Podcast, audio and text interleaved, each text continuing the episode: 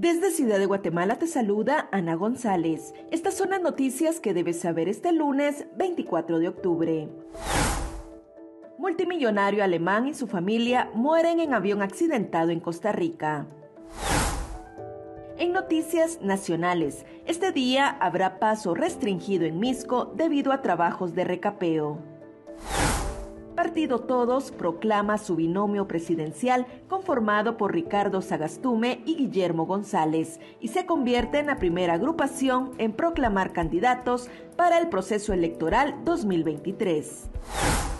Comisión postuladora para elegir Contralor General de Cuentas hará consulta jurídica para determinar si Eric Mazariegos debe continuar en el proceso. En nuestra sección de República Vive te hablamos del Viejo Palmar, el pueblo fantasma sepultado por un volcán en Guatemala. También te contamos sobre los principales hechos históricos que marcan las efemérides de este 24 de octubre. Eso es todo por hoy. Para mayor información ingresa a república.gt y mantente informado sobre las noticias del día.